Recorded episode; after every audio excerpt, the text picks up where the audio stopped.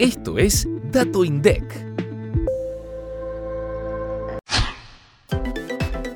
La actividad económica cayó 1,2% interanual en diciembre de 2022 y 1% respecto del mes anterior.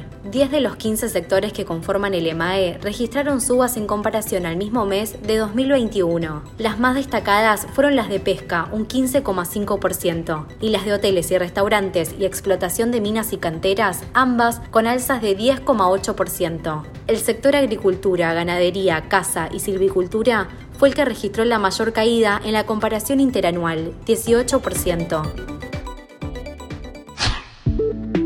Para más información, escucha este viernes mucho más que un número. Activa la campanita para no perderte los próximos episodios